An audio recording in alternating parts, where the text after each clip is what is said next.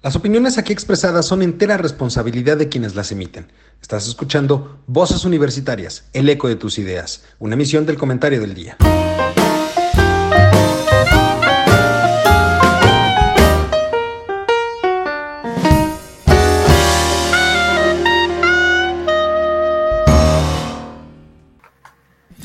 Hola, ¿qué tal mi querido público culto y conocedor? Ya estamos, ya estamos de regreso después de estas pequeñas merecidas y necesarias vacaciones, regresa a este subprograma, esta mesa de análisis que usted conoce, conoce muy bien, con los panelistas que usted aprecia y aprecia mucho. El día de hoy vamos a retomar nuestra bonita tradición, tradición perdón, de el recuento de los daños, el primero de esta temporada de esta séptima temporada. Vamos a recordar qué es lo que sucedió ahora en el mes de julio, que no pudimos estar con ustedes echando el chisme, como comúnmente lo hacemos cada semana. Vamos a hablar de lo más relevante que sucedió a lo largo de este mes. Para esto me acompañan mis queridos amigos, compañeros y colegas que usted quiere muchísimo. Mi queridísimo Juan, ¿cómo estás? Muy buenas tardes. Bien, bien, nada más preguntando, ¿hay un acomodo cronológico de esto que vamos a ver? No. No. Como veo, doy. Bueno, vale. Mi queridísimo Mario, ¿cómo estás? Don Eduardo, mi estimado don Juan Carlos, muy buenas noches, tardes, noches. Qué gusto de volver otra vez a compartir puntos de vista e ideas en, eso, en nuestro programa de voz universitarias. Que por cierto, don Mario no estuvo en el cierre de temporada, así es que se No, no, no, definitivamente hubo un pequeño inconveniente ahí, un imponderable. Estoy dispuesto a sacrificar mis honorarios de aquí a diciembre. Muy bien, muy bien. Eso, es lo que ahora se le conoce como resaca. mi queridísimo Charlie, ¿cómo estás? Muy buenas tardes. ¿Qué tal? Muy buenas noches. Un gusto estar con ustedes. Eh, mi querido profesor, no estoy de acuerdo con usted de que no se nos paguen los honorarios de aquí a diciembre. es cierto que yo falté muchos durante el otro, pero no voy a ceder. La unión hace la fuerza, mi querido Carlos. Exacto, por Los derechos sindicales se tienen que respetar. Exacto, así de Como diría el tuerto, vemos.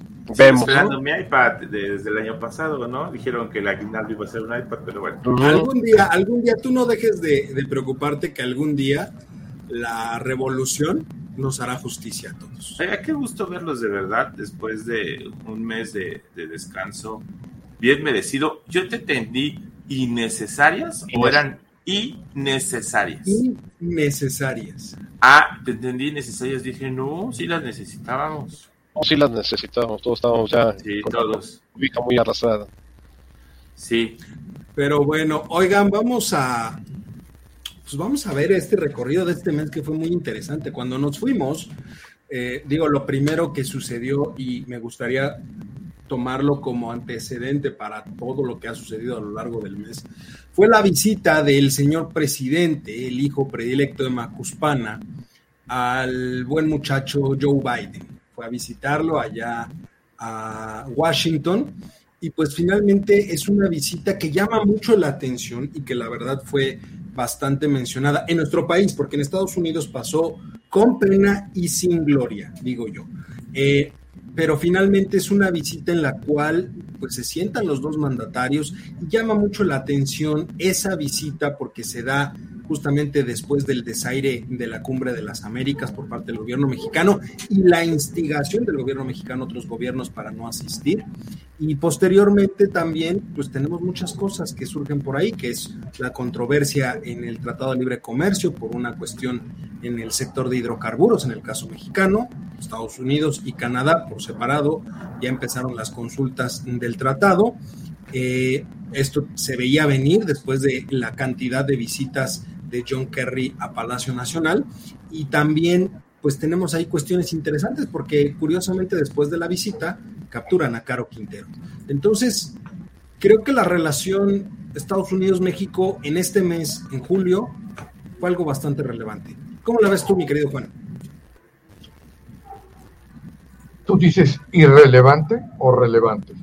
Relevante. Bueno, tiene, yo creo que tiene los dos aspectos, ¿no? relevante en cuanto a la forma en que se manejó y que no de alguna manera se siguieron, este, digamos, establecidos en la diplomacia e irrelevante porque, bueno, bien dices tú que en Estados Unidos no se les dio mayor, este, bueno, sí que relevancia, porque en primer lugar, porque tenían por ahí el, el pendientito aquel que todavía está, que es el de Ucrania, ¿no? Entonces, este, y ahora a últimas fechas, eh, yendo a los relevante, la cuestión del asunto de, de, Taiwán, ¿no? Que ya ven que dicen que los chinos andan medio alebrestados y que es, es la ¿cuál es el nombre la república cómo cuál es el nombre que tiene ahorita Taiwán Taiwán. Es que en realidad lo que ellos pelean es un reconocimiento buscan una independencia de China. Ajá, por eso ese, ese, es el tema. Taiwán Recordemos que cuando termina la guerra civil entre Mao Zedong y Chiang Kai-shek, los nacionalistas, los chinos nacionalistas de Chiang Kai-shek, se refugian en lo que se conocía como la isla de Formosa, que es lo que es actualmente de Taiwán, y erigen su propio gobierno, el gobierno nacionalista, y eligen, eligen a, Chiang Kai-shek como el primer eh, líder de, esa, de esa nueva China. Ellos se, se definen como chinos, pero en un lugar llamado Taiwán. Eh, desconozco qué significa Taiwán en, el idioma chino, pero es algo referente a independencia, o sea que ellos son los verdaderos eh, chinos que, existen en el mundo. Eh, mientras Mao vivió, pues hubo esa tensión con, con Taiwán. Cuando muere Mao, tratan de unificar a Taiwán con China, Enlai, no funciona. ¿Por qué? Porque Estados Unidos había ahora sí que reforzado mucho a Taiwán. Ustedes recuerdan, en los años 60, 70 llegaba mucho producto made in Taiwan, así como venía made in Japan. En, aquella, en aquellos años, Taiwán, Japón y Corea se convierten en los grandes eh, productores internacionales para el mercado norteamericano, auspiciado por Estados Unidos, creándole ese bloqueo económico a, China. Es esta la a ver, Mario, sí. Ilumíname, ¿en dónde está ubicado Taiwán? Eh, es una isla al norte del mar de China, arriba del archipiélago, arriba del archipiélago japonés. Ah, que justamente algo que llamó la atención es eh, recientemente la visita de Nancy Pelosi, la, tercera persona más importante del gobierno americano, a Taiwán y el, comunicado que lanza la Casa Blanca un poco para tranquilizar eh, los ánimos que se dieron en, Pekín, pues fue precisamente el hecho de decir, pues Estados Unidos reconoce que existe una sola China continental. Continental. y esa es la parte interesante, ¿no? Porque dice una sola China continental tú está diciendo, pues sí, nosotros sabemos que no hay una división en la China del continente, pero no estamos diciendo ni afirmando ni negando que pueda existir una independencia. Otra entidad, otra entidad como está igual. De las islas, que esté fuera de, la, de la China continental, ¿no? Es una cuestión. Pero antes de, retomar regresando un poquito al tema de, la relación México-Estados Unidos, ¿no? Ah, bueno, ya, nos puso ahí este Charlie el, mapa de, de, dónde está Taiwán, tenemos la China continental, ¿no? Y, el archipiélago, bueno, la isla que es Taiwán, ¿no? Pero este, ahí lo tienen. El problema es que China dice que esta isla es de ellos. Mientras que... Es, el mismo caso de Ucrania, el mismo caso. Es el mismo caso de Ucrania, exactamente la misma temática. Totalmente, ¿no? Pero bueno, entonces regresando un poquito a la relación México-Estados Unidos, ¿qué más le ves por ahí, Juan?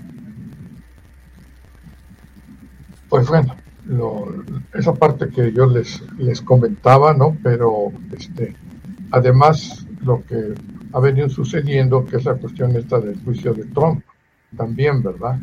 este, que no sé si todavía ya se llevó a juicio o no, porque están, digamos, las averiguaciones e investigaciones correspondientes que han sido muy largas.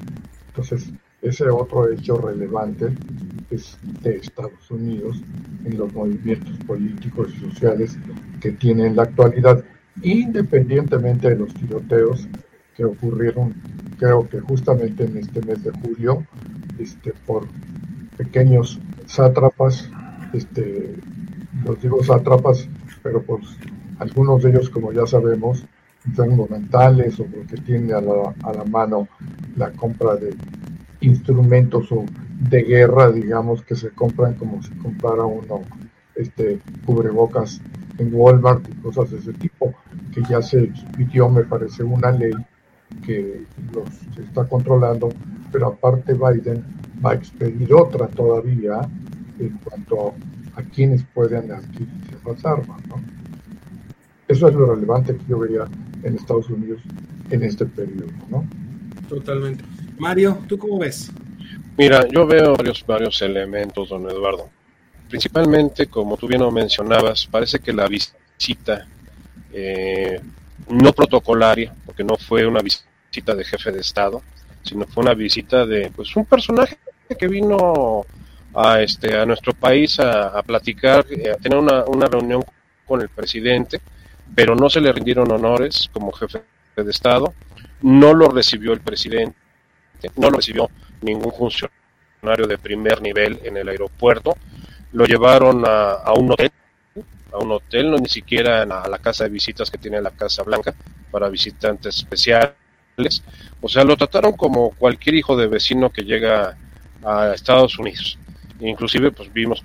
Pero es que a él no le gustan los protocolos. Sí, no, y vimos a la señora cómo se estampó con la ventana del, del estar queriendo salir a, aplaudir a sus este, seguidores, a sus acarreados que llevaron ni siquiera de, de, la ciudad de Washington. Oye, pero, pero una cosa es que a él no le gustan los protocolos y otra cosa es que Estados no Unidos no haya implementado los protocolos. Exactamente. Eh, la reunión fue con Biden de una hora y se acabó. Y máximo que Biden se tenía que ir a, Medio Oriente eh, por la tarde y no estuvo en el evento de los empresarios. Eh, fue un evento en la Cámara de Comercio nada más, donde se reunieron algunos empresarios norteamericanos de medio pelo, ninguno de los grandes empresarios norteamericanos. Los nuestros sí, son una bola de chismos, son encabezados por Carlos Slim y compañía, si fueron los de primer nivel, pero los que estuvieron por parte del lado americano, eh, empresarios de, medio, media tabla para abajo. Eh, la reunión interesante fue la previa con Biden, que la tuvo con Kamala Harris, en la cual se especula mucho que ahí fue donde se le pusieron los puntos sobre las CIS. Por eso se veía tan inquieto, tan nervioso, que ni poderse sentar en la silla, eh, se, se, sentó como cuando te regañan que te sientes en el filito de la, del sillón para que si tienes que salir corriendo salgas rápido se especula mucho sobre la, reunión con Kamala Harris, donde se le advirtió que pues eh, se percibían muchos nexos del actual gobierno con el crimen organizado y que aquí estaba la información por parte de la DEA para detener al señor Caro Quintero. Eh, la reunión pues fue un fracaso. Vimos que esta Biden se estaba durmiendo después de media hora de, lectura sin pie ni cabeza de lo que llevó el señor López Obrador a, la reunión, o sea, desperdició la hora que tenía para hablar con Biden, la desperdició totalmente. Y a su regreso, pues lo manejó para su clientela, para su clientela interna. Y lo que tú decías, don Eduardo, en la prensa norteamericana, ni nota de última sección, ¿eh? o sea, no se le dio fue, más relevante para los tabloides en ese momento el pleito entre Twitter y Elon Musk. Exactamente, estaba en ese momento de, que... de uno de los principales socios comerciales de Estados Unidos. El principal socio, somos el número uno. Este, eh, quién sabe si dejemos de pero pues es una realidad. ¿Qué pasa después de esto? Pues viene la detención de Caro Quintero de manera sorpresiva, donde hay una serie de incongruencias entre los órganos oficiales de Estados Unidos y el gobierno mexicano, donde dice, no, no, la DEA no tuvo nada que ver y la DEA se felicita por haber logrado la captura y manda un comunicado agradeciendo la colaboración de las autoridades mexicanas. Punto importante, no intervino el ejército, intervino la marina. Lo cual quiere decir ah, que eh, ah, ah. es lo que siempre habíamos dicho, ¿no? La, la inteligencia. Pero acuérdate que, acuérdate que el Washington Post, ¿recuerdas lo del Washington Post? Sí, sí, donde dice que está el ejército mexicano totalmente infiltrado, la marina está medio o sea, se le está haciendo agua al buque, pero no tanto como, como al ejército, que es una realidad, o sea, en el ejército sí el problema de penetración del crimen organizado es, brutal. Y más ahora con la Guardia Nacional. Eh, a la siguiente semana de Caro Quintero aparece eh, el panel de controversias. O sea, no, no, en una fase de panel, sino en una fase de, conciliación, de consulta, donde sabes que no estamos de acuerdo con lo que estás haciendo. Eh, en ese momento nos entra el síndrome de Juan Escutia en este país agarramos la bandera y lo malo es que no se lanzó desde el castillo de Chapultepec, lo cual hubiera sido maravilloso. es que ya ¿no? es niño, ya no es niño. Ya no es, ya, no, ya, ya, ya es, bueno, ya cuando entras a esas... Sí, pero mira, cuando Menes hubiera lanzado desde el balcón de Palacio Nacional. En el, balcón mariano, ¿no? En lugar del grito se hubiera lanzado con, con la bandera. Fíjate qué bonita imagen él, caído, enrollado en la bandera. Caído, enrollado en la bandera de la Puerta Mariana de Palacio Nacional, inmolado, el hijo predilecto de Macuspana, Salvador y guía espiritual de los mexicanos. Que encarna la nación. Que encarna la nación, a la, y a patria, y al pueblo. Exactamente. Todo eso hubiera pasado.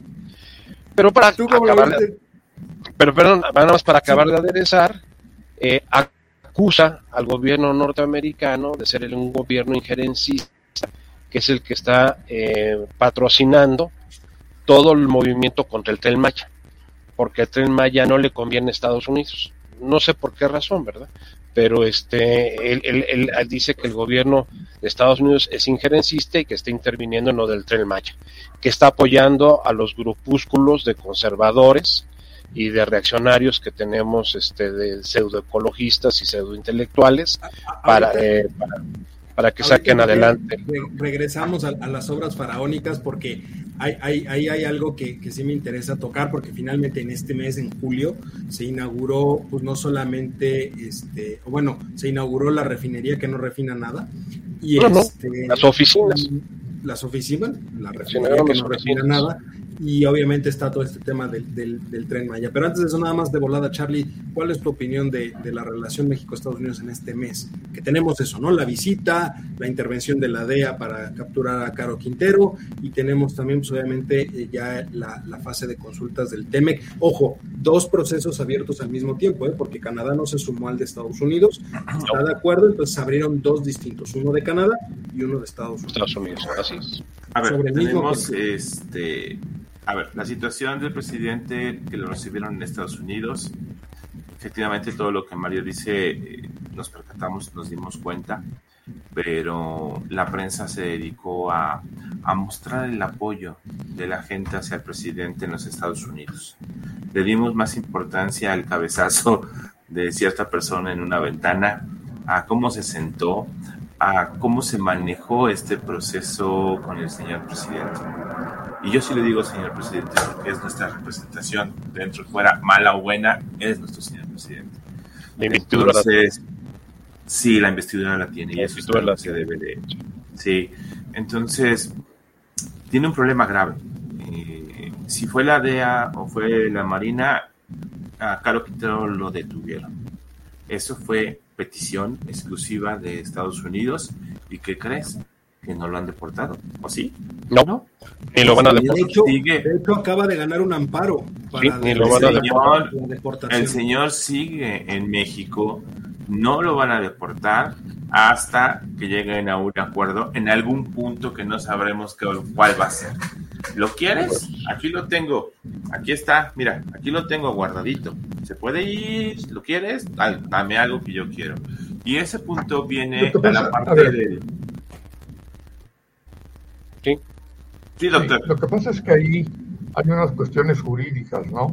En el sentido de que un juez ya concedió la suspensión definitiva, que esto le vale gorro al presidente. Ya sabemos que los amparos que se han otorgado en, en esta y en otras materias le valen gorro porque sale con su famoso argumento de la seguridad nacional, que es lo que fue que, lo que pasó justamente en el tren Maya, porque ahí estaba ya dada la suspensión definitiva y el señor salió con su tontera esa de la seguridad nacional. Ahora, el ir a la playa, pues hay que, hay que proclamarlo como seguridad nacional, igual que lo del sargazo, ¿no? Es correcto. ya sabemos cómo se gasta. Adelante. Ahora, ahí sobre ese punto, eh, don Juan, y pregunta expresa para ti. ¿Un amparo definitivo se puede revocar? No, es definitivo. ¿Y, qué, ¿Y por qué hoy revocaron los tres amparos definitivos contra el tren Maya? Hoy, hoy, hoy los revocaron, revocación de, tres amparos. Bueno, pues es que él interviene y ya, ya valió gorro. O sea, en pocas palabras manda al diablo al Poder Judicial.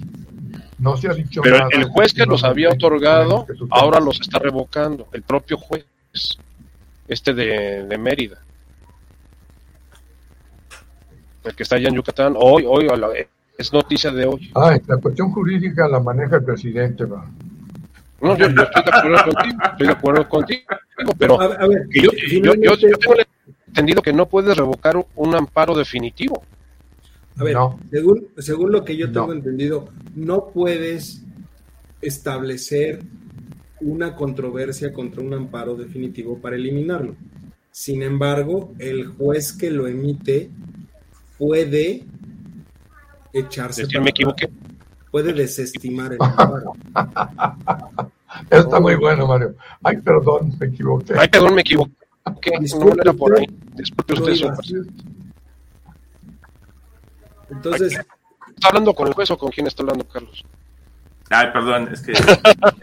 le, está diciendo al juez, le está diciendo al juez.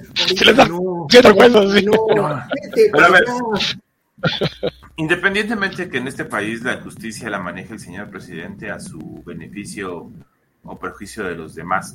Justicia no, eh, la ley. La ley. La ley la maneja a su contenido. Buen, término, su ley o como le quieras llamar, los documentos donde venga lo, lo, establecido, preestablecido para dirigir este país, lo acomoda a su manera. Y me recuerda mucho a la escena del, este, ¿cómo se llama? De una película donde tomas la constitución y va declarando sus nuevos artículos.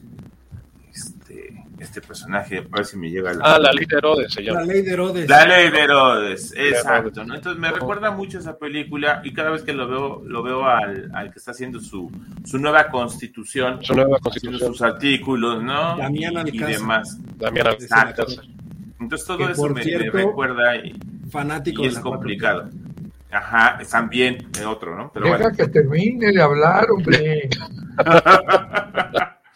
Entonces, tenemos esa situación y por otro lado tenemos eh, la problemática con la parte de la cuestión de la energía eléctrica. Todo lo relacionado a ese tema le va a reventar y le va a reventar fuerte, porque ya habían llegado a un acuerdo anteriormente y se los había comentado muchas veces que la energía eléctrica que generan los particulares es la que estaban consumiendo la mayoría de la gente porque es más barata, mucho más barata. Y el mercado que estaba dividido en un 70-30, que el 30 lo estaba pagando el gobierno mexicano, o que le compraban al gobierno mexicano, mejor dicho, eh, lo invirtió. Es decir, ahora la CFE es la que emite el 70% o casi el 80% de la energía que se consume en el país y toda la energía que producen los particulares las están desperdiciando, no la están usando. Es más, te generan cuotas porque estás excediéndote en el sentido de que no puedes generar más energía de la que tú requieras. O sea, solamente puedes generar para ti. Ah, y ahora, también nos limitó en la cuestión de energías renovables. Ya no es eh, pues lícito generar ese tipo de situaciones. Justo por eso son las controversias en el tratado. Entonces, a ver, esas controversias, pues no se supone que estamos en, en, camino a cuidar el, planeta. Las energías limpias se supone que para eso se están generando, para eso se están creando. A ver, uno de los problemas más grandes que tenemos en este momento en, el área de tecnología es que no hay suficientes componentes para poder armar. ¿Se han fijado cuánto se ha elevado el precio de un refrigerador en los últimos dos años? Es que es impresionante, no nada más de Charlie, todo, todo lo que yo, yo te puse refrigerador porque es algo de lo que hemos estado revisando. Bueno, pues porque no hay, no hay precisamente componentes. Este, componentes para armarlos. Y eso viene a colación con el problema de Taiwán. El gran país que hace la maquila de todo eso es Taiwán tú búscale cualquier tarjeta de, computadora, de, cualquier circuito y dice Taiwán, hecho en Taiwán. Entonces, trae la bronca con China y Taiwán. ¿Sí? Problema de comida con Ucrania, que ya por fin pudo salir el primer este barco con semillas hacia Europa. Comida. Y ahora súmale también, a un tercer. Espérame, déjame, terminar este, este comentario. Súmale a un un tercer participante en la cuestión de consumibles de, componentes, la industria automotriz. La industria automotriz está generando autos eléctricos. Y para poder cumplir con todo ese sistema, está en este momento pagando sobreprecio por sus componentes. Entonces lo que está haciendo, en vez de abaratar el mercado, lo está encareciendo brutalmente para poder cumplir tan sus solo, Tan solo el incremento en esos sectores que tú estás manejando, alimentos, automotriz, eh, electrónica, tenemos aumentos que superan en algunos casos el 50% del valor de hace tres años. ¿eh? ¿Se acuerdan? Un aumento del comenzó la, la pandemia una computadora estaba en 6 mil pesos, 7 mil pesos. Había computadoras desde 4 mil pesos. Ahora, esas mismas computadoras, más o menos con los mismos componentes, están en 12 mil pesos. O sea, yo no puedo creer cómo, cómo se ha movido ese mercado. No, está brutal. Pero eso es debido precisamente a toda la tendencia internacional. Pero ojo, a ver, yo les, les tengo una pregunta. Antier fui a comprar por ahí un cubrebocas a, la farmacia, esta Benavides, y le digo, ¿cuánto cuesta el cubrebocas? 35. Ah, caray, ¿cómo 35? Sí, dice, es que ya subieron. Y lo compré en plaza, costaban 10 pesos, los mismos. Los mismos. No entiendo. ¿Por qué permiten eso? Porque eso ¿Qué acaso tiene petróleo el cubrebocas? No, pero es, que finalmente ahorita estás en un momento donde todo mundo, todo mundo está subiendo los precios. Todo el mundo, esté o no esté. A ver, finalmente el principal insumo de producción en cualquier país, el principal es energía.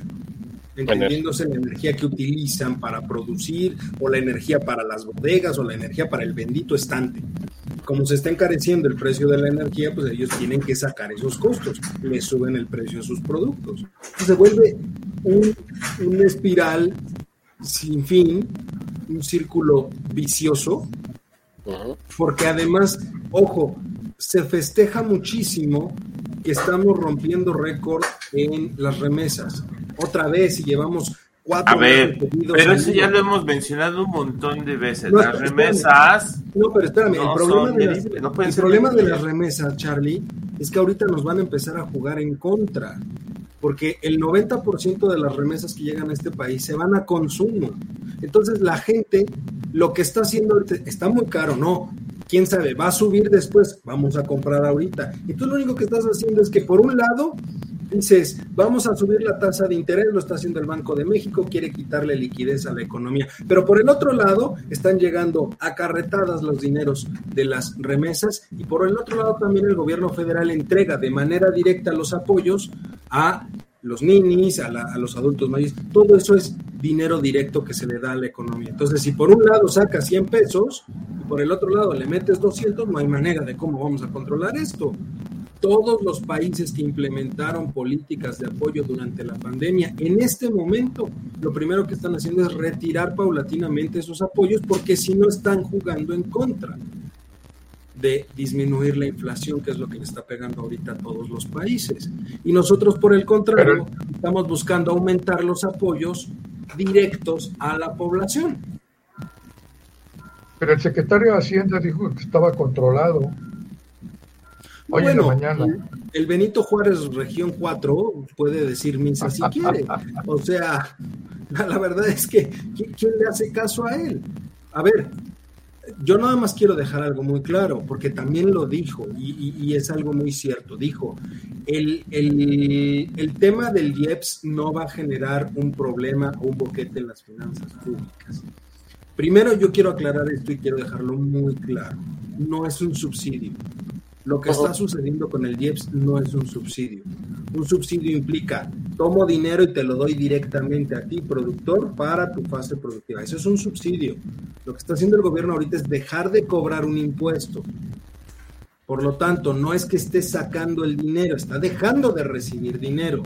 ¿Cómo lo compensa? Con, la, con el ingreso petrolero por los altos precios del petróleo en el mercado. Pero ¿qué va a suceder en el momento en el que dejen de subir los precios del petróleo? La OPEP el día de ayer dio a conocer que va a aumentar su producción en 100 mil millones de barriles al día y eso significa que van a empezar a bajar los precios. Entonces, ¿qué va a suceder? Pues lo que va a suceder entonces es que ahora sí vamos a poder empezar a tener pérdidas por no estar cobrando el IEPS. El problema es que si cobras el IEPS, el precio de la gasolina se te va hasta los 34 pesos. Ya ahorita está en 25.99. En 25 en algunas partes. 25.99. No, 25 y centavitos. 25, 25 y centavitos. Y yo, y yo tengo que comprar hoy. Yo, yo cargué hoy gasolina 40 litros y pagué 1.060 pesos. Yo acabo de cargar 30 litros anti, antier y fueron 800 pesos casi, 760. O sea, estamos en un problema. Estamos en un problema económico pues muy interesante. O sea, la verdad es que no hay para dónde hacerse en ese sentido. ¿No? Eh, pero bueno, ahora sí, dejando un poco el tema económico de lado. Un mes en el que se inaugura la refinería que no refina nada. Juan, ¿cómo la ves?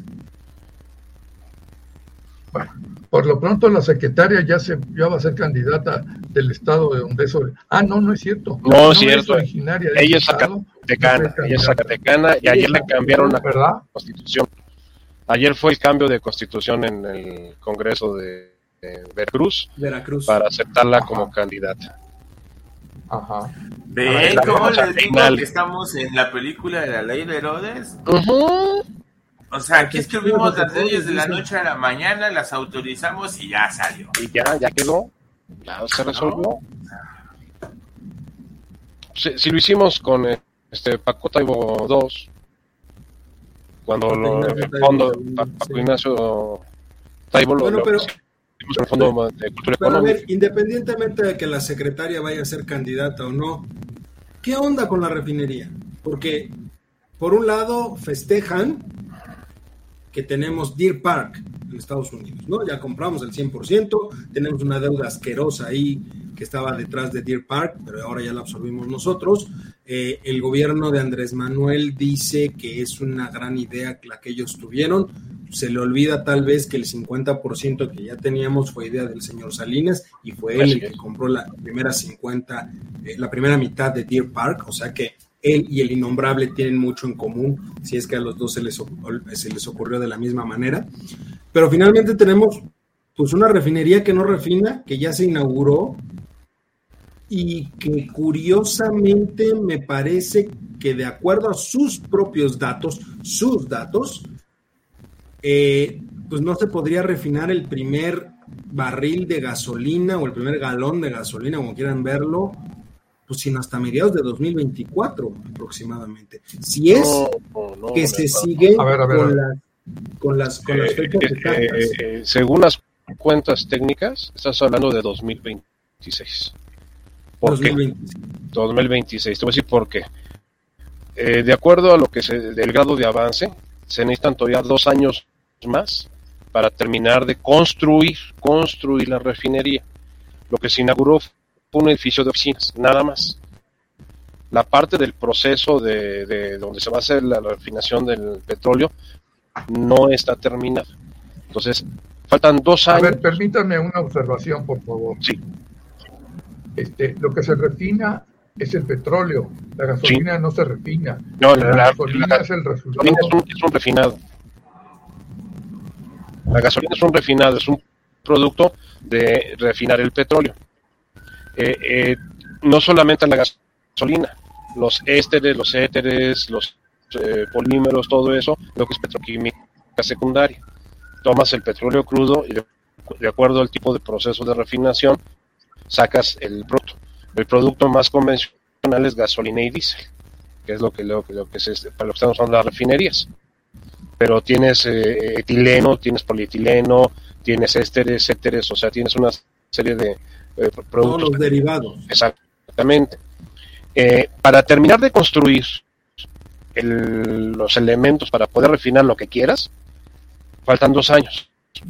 Ya una vez que esté totalmente terminada y construida, se tienen que hacer pruebas que van de los 12 a los 18 meses, en donde se prueban todos los sistemas para ver si van a, no hay fugas, si no hay problemas de operación, si es correcto el, procedimiento. Y ya una vez que queda certificado, entonces ahora sí vamos a empezar a, refinar. estás hablando de cuatro años. O sea, para el 2026 pero, la refinería va a empezar a Pero la secretaria, la secretaria de Energía, cuando salió en el video aquel, dijo que estaba muy bonita. Ah, no, sí. No sé si ella o, la, o el edificio, ¿no? Dijo, está muy bonita y aseguró, aseguró categóricamente que para diciembre de 2022 se iba a obtener el primer barril de gasolina, galón o como quieran, producto de la refinación de dos bocas. Mira, el día de la inauguración, efectivamente, había barriles, pero de atole. Eso no estaba, no está terminado, ni siquiera. No, no está terminado, no. No pueden, pero lo aseguró. Estaban al 40%, no. A ver, ahí hay un proceso y si la señora no, se no sabe hablar de los procesos químicos que lleva la, este, todo eh, la parte del proceso del petróleo, pues sí tenemos un problema. No vimos adentro tuberías, no vimos. Eh, no, ¿sabes qué no, Charlie? Que contenedores, no vimos los contenedores. Ahí estaba todo. El problema es que todo lo tenían amontonado atrás porque nada está instalado y nada está construido. Adiós, qué bonito es ir a ver el material que llegó. Y, falta y faltan equipos que están en fabricación. Hay equipos que están en fabricación todavía. Por eso ninguna empresa internacional quiso entrarle al concurso. O sea, no hay ninguna empresa internacional construyendo la refinería. Ahora, significa entonces que por lo menos de aquí a fin de año vamos a tener una erogación de recursos muy importante, porque se viene la, fase, lo que acaban de gastar para llegar al punto que se inauguró, pues prácticamente diría yo que es una tercera parte del presupuesto real que se necesita para que esa cosa esté funcionando. Se presupuesta que mil millones de dólares. Y ya ahorita hablamos. Dos, terceras partes faltan todavía que se van a tener que erogar en los siguientes cuatro años. Eh, es una refinería. Estaban, o sea, se presupuestó en ocho. Al día de hoy llevan gastados 12 y se calcula que esa refinería va a costar alrededor de 20 mil millones de dólares. O sea, hubiéramos comprado dos Deer Park. Cuatro. Deer Park, eh, con todo y y todo, nos costó 4.500 millones de dólares. Pon tú que fueran ocho, porque nada más era el 50%. Pon tú que fueran ocho. De todas maneras, hubiéramos comprado tres. Tres. Cuatro. Funcionando. Aparte, funcionando. Funcionando. Funcionando. Con esa cantidad de dinero. Ahora, todo el mundo se lo dijo, el lugar es, eh, lo, espérate tantito, ahorita que vengan las lluvias de septiembre, a ver si no, el, bonito edificio de oficinas y lo que llevan se queda inundado porque es un pantano. Es el peor lugar. Es que ya pasó en septiembre pasado. Exactamente. bueno, a ver, espérate, eso fue el semestre pasado, el año pasado, ¿no? Septiembre pasado, apenas vamos a entrar. A lo mejor le hicieron como Holanda Chile Holanda, ganaron. Ya ves que Holanda vive dos metros abajo del mar, entonces para que no se les meta el mar, hicieron diques, los levantaron y demás. No, Espero. no, a ver, no, no, no se les va a ocurrir, no se les va a ocurrir hacer Ay, por eso. Dios, o No, sea, por- bueno. esto, eh, esa refinería es como la tierra natal del doctor, como allá en Sonora. ¿Cuántas coladeras hay en Sonora, doctor?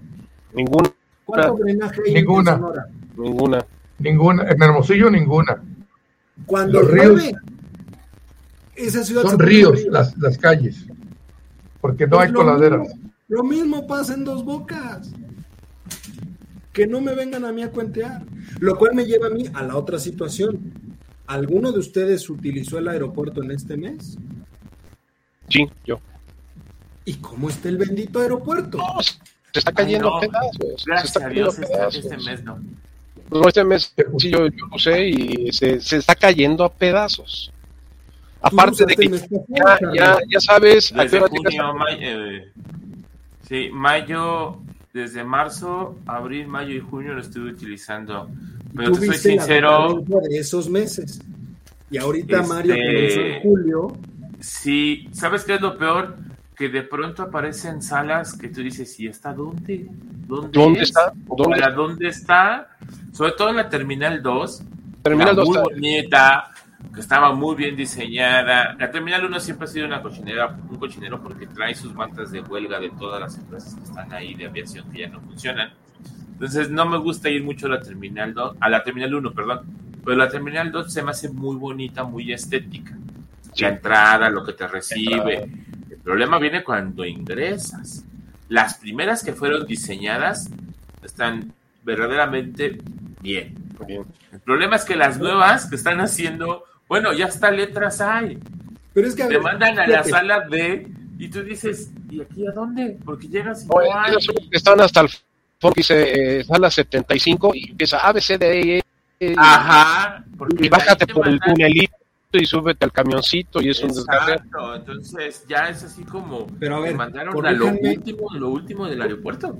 corríjanme si me equivoco. Esa terminal, la terminal 2, que en su momento fue un desahogo real para la terminal 1 en, en la época Sí. de Fox, cuando se le cayó a Tenco, pues en realidad se hizo para da- tener una vida útil de 10 o, o 15 años, si mal no recuerdo. Y estamos hablando de hace 20. 20 años. O sea, ya no hay Y- manera. ¿Consideras que dejaron de darle mantenimiento desde Peña Nieto, que estaban todos eh, metidos en Texcoco, en el Naim, y después eh, ni Texcoco ni Ciudad de México nos fuimos a Felipe Ángeles?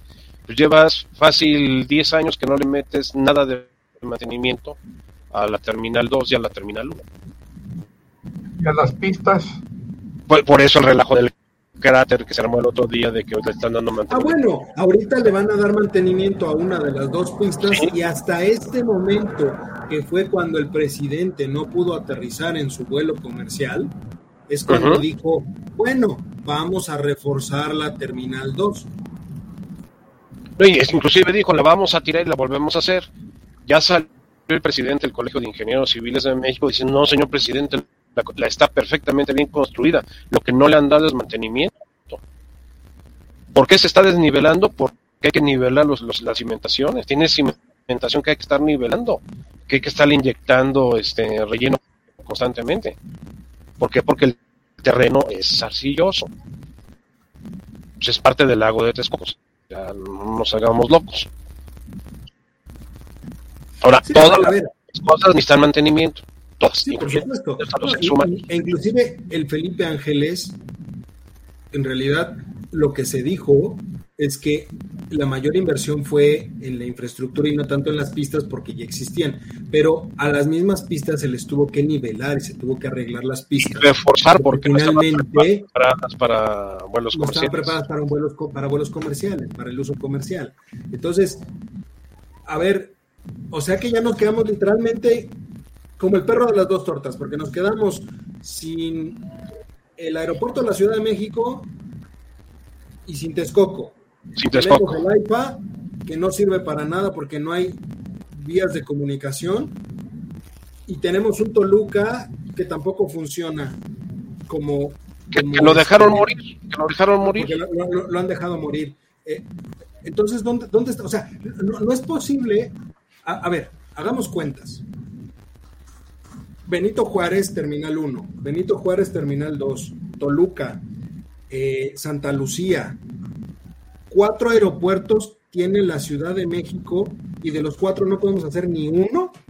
Bueno, el de la Ciudad de México nada más es uno. Que tiene dos terminales es otra cosa. Bueno, ok, tenemos cuatro terminales. Nada más tienes dos pistas para subir y bajar.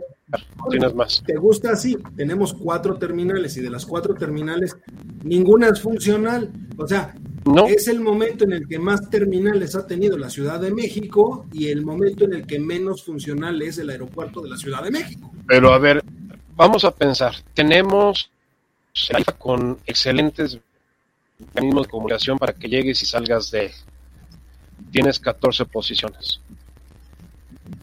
Ciudad de México tiene 120 posiciones. Entre Terminal 1 y Terminal 2 tiene 120 posiciones. AIFA en, en este momento dispone de 14. ¿Cómo, le suples? No son, útiles. Eh, bueno, vamos a pensar que, tuviera todas las vías de comunicación y que pudiéramos llegar, tuviéramos acceso a él. No puedes aumentar, no puedes sustituir Terminal 1, Terminal 2 de la Ciudad de México por AIFA. No puedes. No, por supuesto que no. Tal vez le quitas un 5% a la terminal 2 y un 5% a la terminal 1, lo mandas a San y San se acabó. Pero eso no resuelve el problema de saturación del aeropuerto. Eduardo, acaban de sacar estadísticas el mes pasado en donde los tres primeros meses de operación de la IFA equivalen a un día del Ciudad de México. No, pues estamos jodidos. a, ver, a, ver, con todas sus palabras, ¿eh? Estamos jodidos. Aeroméxico ya canceló los vuelos. Es que, a ver, entendamos que el aeropuerto de la Ciudad de México es un monstruo. Ah, es un monstruo. Maneja 50 millones de pasajeros al año. Entonces, es, la verdaderamente es impresionante lo que hace el aeropuerto de la Ciudad de México. Eh, entiendo que quiera sacarlo de la ciudad porque representa un riesgo para la población que se fue acercando cada vez más a ese lugar. Este, pero pues hay que pensar bien en Con los pocos recursos que tiene. Es correcto, porque al final de cuentas tienes que generar un gran proyecto. Pero para eso era de, aviación. Eh, no sé si Texcoco era una buena opción. Yo tengo mis dudas con respecto a Texcoco, ¿eh? Porque la zona es famosa. ¿Dónde, no lo sé. ¿dónde, Ahora, lo pones? ¿Dónde lo pones? No, no está, no, está bien. Pero a ver, tecnología hay y existe para esas zonas. ¿No? Ahí tenemos la Torre Latino, que no sé cuántos temblores tiene y lleva, y ahí sigue de pie. A ver, mi querido Carlos, los franceses se retiraron en la década de los 60 porque dijeron que en México no se podía construir un metro de metro de tren subterráneo. ¿Quién, quién agarró la obra en época de Díaz Ordaz y hizo el metro? ICA, con una empresa que se llamó UNE. Los, los, este... los ingenieros civiles mexicanos desarrollaron el sistema para el, el subsuelo de la Ciudad de México con apoyo de la empresa esta Holcim, que es Noruega, este, perdón. Suiza. ¿no? Suiza, Suiza, Holcim, Holcim es Suiza. Porque Hicieron todo, también hay que recordar cómo está construida toda esa zona. Exacto. Bueno, simplemente la zona de Miscuá, todo lo que estuvieron trabajando aquí para perforar la línea 7, que es súper profunda. El World Trade Center, el World Trade Center era una obra imposible, inviable.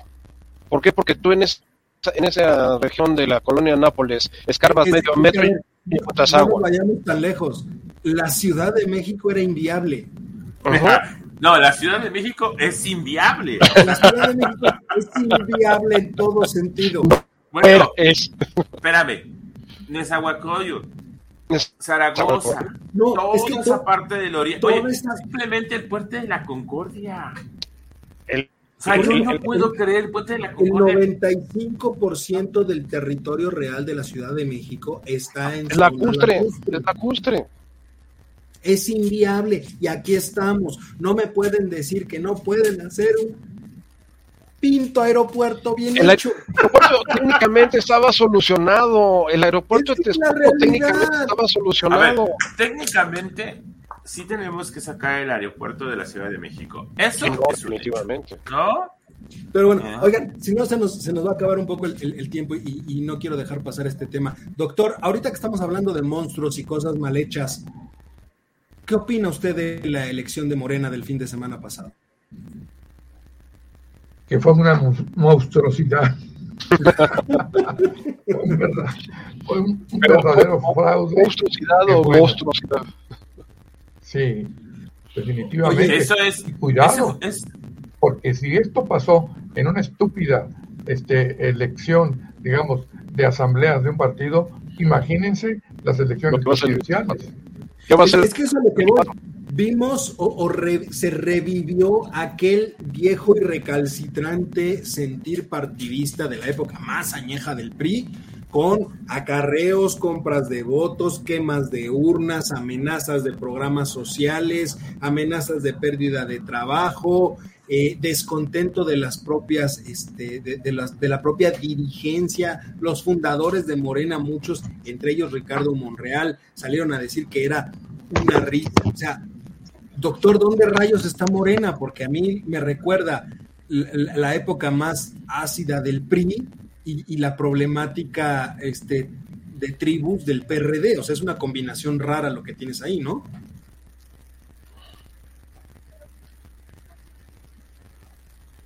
Juan. Ya no quiso contestar. Pues sí, pero pues bueno, ahora sí que ya estamos como los de Morena, los priistas, de nueva cuenta, Mira, realmente lo porque que Alito fue- no se va, No, Alito lo No, van a él ya reafirmó que va a estar hasta el año que entra, No, pero Alito se va. más o menos Alito- que lo saque el paisano de, de Eduardo Osorio, Osorio Chong Es lo que está buscando. en armas. Osorio Chong, Osorio es el que lo está buscando, sacarlo. Pero, pero tú, ¿tú cómo lo viste, Mario, la, la jornada electoral de Pe- Morena? Pésima, pésima, don Eduardo. O sea, lo, lo poco que pude observar en tanto en televisión como en redes sociales, eh, era, era, era un zipizape, era mentiras, este, situaciones fuera de contexto, la gente amontonada, no sabían, eh, un desorden total. Eh, lo que tú acabas de decir, reviví, reviví, porque yo sí lo viví, eh, la década de los 70 con, con el PRI. O sea, los, peores momentos de- del PRI autoritario y de la Operación Carrusel, Ratón Loco, Tamal, o sea, to- todas esas historias que pensamos que ya habían sido superadas, las vimos el fin de semana. Y después, un propio fundador del partido te hace las cuentas y te dice lo que está diciendo el, presidente del partido y el presidente de la República es imposible, matemáticamente es imposible. Y más estabas considerando que lo estabas haciendo manual. O sea, me lo hicieron en digital, eh, por internet, con eh, se llevaron a Carlos para que le hiciera la arquitectura operativa con Moodle. Bueno, tal vez sí se las crea. Pero a manita, o sea, no había, no había, vamos, ni una calculadora en, en las mesas de registro, cuanto menos computadoras. ¿no? Entonces, todo fue Ah. manual. Eh, eh, escuchaba, escuchaba yo, Charlie, yo, yo ahí, ahí quiero preguntarte algo. O sea, yo, yo escuchaba la, la declaración, entrevistaron a este chavo, Gibran Ramírez, Gibran uno Ramírez. de los fundadores de Morena, ¿no? Y decía dos cosas que me llamaron mucho la atención. Primero, que ya hay muchos dentro de Morena que han perdido la fe, literalmente me dijo que han perdido la fe en Andrés Manuel. Es algo muy llamativo porque es desde la fundación y, y los dirigentes de Morena. Lo dice, primero. Y segundo, La fe. La fe. así lo dijo, Fe, así así lo lo- dijo. Hemos perdido la fe. dijo ayer, lo dijo ayer en el programa de Así- este, así de lo Leo dijo. Zuckerman. Así lo. Y, y- A ver, la otra espérame, antes de que te vayas a ese punto. A ver, esa palabra es brutal Sí, porque significa que en vez de tener un líder político en el cual crees, no tengo fe, porque fe es otra cosa, en el cual debes de creer y que debes de considerar los estatutos del partido para estar con el, con el partido que tú quieras, llegar a un partido por fe, Fe. o sea, ¿qué tan mal estamos? Pues dogma. Es lo que voy. No, eso no puede ser. O sea, no es un Mesías. A, ver, Carlos, si es un Mesías, si encarna la patria, la nación y el pueblo, es, es, es, el, verbo encarnado. es que, entonces hay que pedir milagros, acercarse a él y que nos haga un milagro, porque es lo único. O sea, no puedo creer que una persona de ese nivel te diga, he perdido la fe en, esa, en López Obrador. O sea, no se trata de creer, de, de, de, fe. De fe. Se, se, se, trata de creer en tus convicciones y darte cuenta que no tiene la capacidad para dirigir un partido, ni un país, ni nada. la fe en Andrés Manuel. Esa es una de las primeras cuestiones que dijo. Y la otra cuestión que dijo, que también me molesta muy interesante. esa palabra es. El, otro tema que se me hace muy interesante ahí, y la pregunta un poco es para los tres, porque decía él: cuando se funda Morena, se dijo que cualquier persona que quisiera participar para ser consejero tenía que renunciar al cargo público. Y él lo que denunciaba es, tenemos al secretario de gobernación que ganó, tenemos a diputados federales que ganaron para las consejerías. Entonces, realmente también te da un esquema donde dices lo que fue el origen de Morena, ya no hay nada y queda totalmente al descubierto que están hechos un relajo total. Ese es el partido en el gobierno, que yo creo que tiene la gran problemática y quiero saber su opinión en esto en los tres minutitos que nos hacen falta, que nos quedan, su opinión respecto a esto. Antes, cuando existía el famoso tapado y se le destapaba por dedazo y decían, tú eres el siguiente, pues prácticamente esa persona era el siguiente presidente de la República. salvo el caso de Colosio, se le señalaba y ese ya era. Pero ahora tienes un problema importante porque el partido en el gobierno quiere manejarse igual, que haya un seleccionado por el dedo bendito y santo de Andrés Manuel. Pero ojo, esa persona no está segura de que va a ser el siguiente presidente, porque ya hay una ruptura real dentro del propio partido. ¿Cómo la ven? De hecho, lo hemos comentado en programas anteriores, Eduardo. Eh, esto se veía venir. estamos entrando al, último tramo del sexenio, los últimos dos años, y yo te diría que estamos entrando al último año, porque más o menos dentro de un año vamos a estar eh, viendo quién va a ser los candidatos ya para iniciar el proceso de las campañas electorales. Recordemos que este sexenio se acorta. Este sexenio acaba el 30 de septiembre del 2024, no va a acabar hasta el 30 de noviembre. Entonces hay, un, ajuste de tres meses. Eh, hay que entender algo. Hay una soberbia por parte de eh, López Obrador y de los miembros que están cerca de él del partido, de que sienten que llegaron para quedarse. Es el tercer rey. Esto va a durar mil años. Y hemos visto que eso no funciona. La gente se está cansando. La gente está harta. Estos se va a agudizar lo que platicábamos de los precios, de los costos de la vida. Eh, yo tuve oportunidad en, esto, en estas semanas de ir a, zona de mercado, al mercado, y escuchar a los marchantes, a los eh, gente que está en los puestos, quejarse, quejarse de que lo están extorsionando, quejarse de que no solamente es el crimen organizado, sino también los inspectores del municipio, la gente de comercio, de economía, porque no es comercio, este, eh, el, grado de inseguridad de los asaltos, poca gente que va a comprar. Si antes la gente compraba un kilo de, ahora está comprando eh, medio kilo. Y eh, están teniendo problemas y, la gente se está sintiendo agobiada. Este caldo de cultivo que se está dando con estas desplantes de autoritarismo como el que vimos el fin de semana, nos van a llevar, como vino decía Juan al principio, a un escenario del 2024 muy crítico. ¿Y qué pasa si no gana el candidato de Morena? ¿Lo va a reconocer López Obrador? ¿O ya está preparando el desconocimiento de, de las instituciones? Espérame, Mario, porque ahí viene otro punto. Tú estás hablando de los candidatos eh, que se van a destapar el próximo año, ¿no? Y el candidato que se destapó desde hace cuatro años. ¿Quién es el candidato desde hace cuatro años? nuestro querido señor presidente, porque desde que llegó a la presidencia sigue en campaña. Ah, no, sigue en campaña, pero ya, ya, él puede entrar si quiere, o sea, no, no en eh, teoría dice puede decir, que se va, ¿no? Eh, eh, declaro en estado de emergencia el país y continúo gobernando. Y eso lo puede hacer. Como Juárez, como Juárez. Juárez, como Juárez, fue electo presidente. Él siguió de presidente porque era presidente de la Suprema Corte y consideró que el país no podía hacer elecciones.